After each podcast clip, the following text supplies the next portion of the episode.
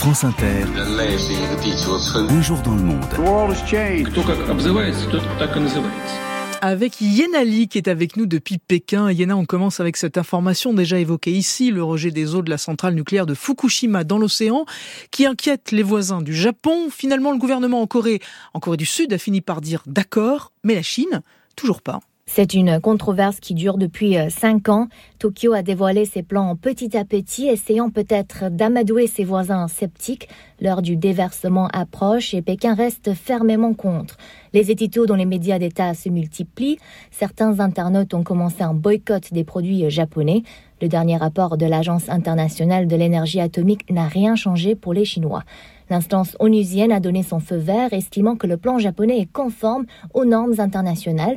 En effet, beaucoup d'experts spécialistes du traitement des eaux nucléaires affirment qu'un rejet contrôlé des eaux usées ne représente pas de menace pour la santé des habitants autour de l'archipel. Les pays comme la France et la Chine elle-même rejettent régulièrement les eaux des centrales nucléaires dans les océans, parfois à des quantités bien plus élevées que celles annoncées par Tokyo. Mais pour les critiques, les eaux usées ne sont pas exactement pareilles que les eaux contaminées par un accident nucléaire. Ils craignent que l'on ne connaisse pas les effets à long terme dans ce cas précis. À suivre de près aussi chez vous, Yéna, la police hongkongaise qui a émis huit mandats d'arrêt à l'encontre de militants pro-démocratie. Oui, le dirigeant de Hong Kong, John Lee, a lancé une chasse à l'homme contre huit militants une récompense d'un million de dollars hongkongais ou 117 000 euros est promise à quiconque qui fournira des informations pouvant conduire à l'arrestation de ces accusés. On parle de huit personnes, des figures du mouvement pro-démocratie comme Nathan Law, qui était l'un des leaders du mouvement des parapluies en 2014, et des ex-parlementaires comme Dennis Kwok. Paris se dit vivement préoccupé par ces mandats d'arrêt, mais c'est à Londres où la réponse a été la plus sévère. Le ministre des Affaires étrangères James Cleverly a dit, je cite, Nous ne tolérons aucune tentative de la part de la Chine d'intimider ou de réduire au silence des personnes vivant au Royaume-Uni et à l'étranger. Les huit personnes vivent toutes en exil au Royaume-Uni, aux États-Unis ou en Australie, des pays avec lesquels Hong Kong n'a plus d'accord d'extradition ce qui peut restreindre leurs activités, leur liberté de circuler dans d'autres pays et envoie surtout un message glaçant pour tout futur militant. Désormais, toute personne accusée de terrorisme, sécession, subversion ou collusion avec des forces étrangères risque la prison à perpétuité.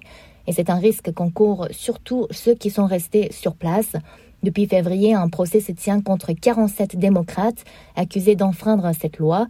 Beaucoup d'entre eux sont en détention depuis plusieurs années, dont Joshua Wong, un adolescent activiste devenu leader d'un parti pro-démocratie et actuellement prisonnier politique. Dernière chose, euh, Yéna, les intempéries frappent encore la Chine et c'est un sujet très largement couvert par les médias d'État. Il fait encore euh, chaud ici à Pékin, 36 degrés aujourd'hui, mais ce n'est rien comparé aux canicules récentes. On a pu enregistrer une flambée du mercure jusqu'à 41 degrés dans la capitale chinoise qui compte 21 millions d'habitants. Les canicules à répétition coïncident avec les inondations et autres intempéries un peu partout en Chine, dans le nord-est comme dans le sud-centre. Si la Chine connaît des intempéries chaque été, cette année s'annonce plus difficile que d'autres avec l'arrivée du phénomène El Niño qui augmentera la température de la planète. Les médias d'État chinois mettent l'accent sur ce phénomène climatique naturel, mais l'année dernière, le pays avait déjà connu sa pire canicule enregistrée les effets du changement climatique dû à l'action de l'homme ne peuvent donc pas être ignorés.